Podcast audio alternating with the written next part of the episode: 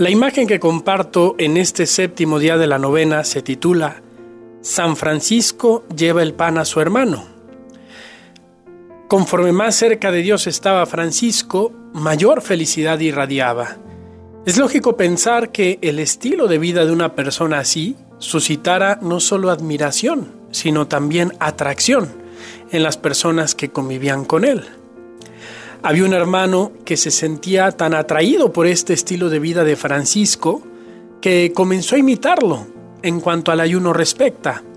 Sin embargo, la situación de salud que tenía este hermano no era tan buena por lo que cualquier tipo de ayuno le ocasionaba daño.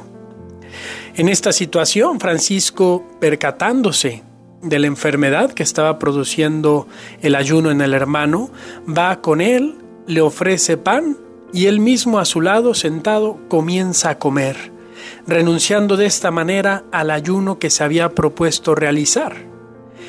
Fue capaz de renunciar a su proyecto, a su plan, por más santo que éste fuera, con tal de salir al paso del hermano necesitado, con tal de vivir una verdadera obra de misericordia.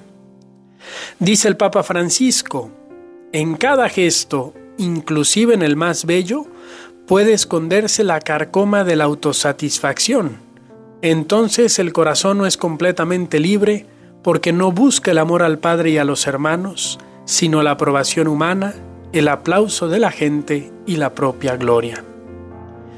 ¿Cuántas veces nosotros como católicos podemos ponernos ciertos propósitos, pero que en el fondo, lejos de elevar nuestra alma para ser capaces de ayudar al prójimo, de amar más, que es el fin de nuestra fe, nos dañan, nos empequeñecen, pues en el fondo lo que buscamos es ser vistos y aplaudidos.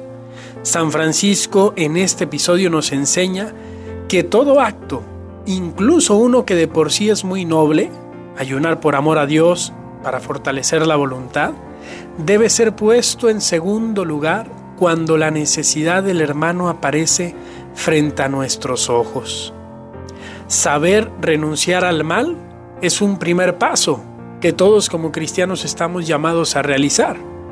Pero saber renunciar a un bien, incluso un bien que es muy noble y muy santo, cuando hay un bien mayor, es un segundo paso propio de quien quiere alcanzar la santidad.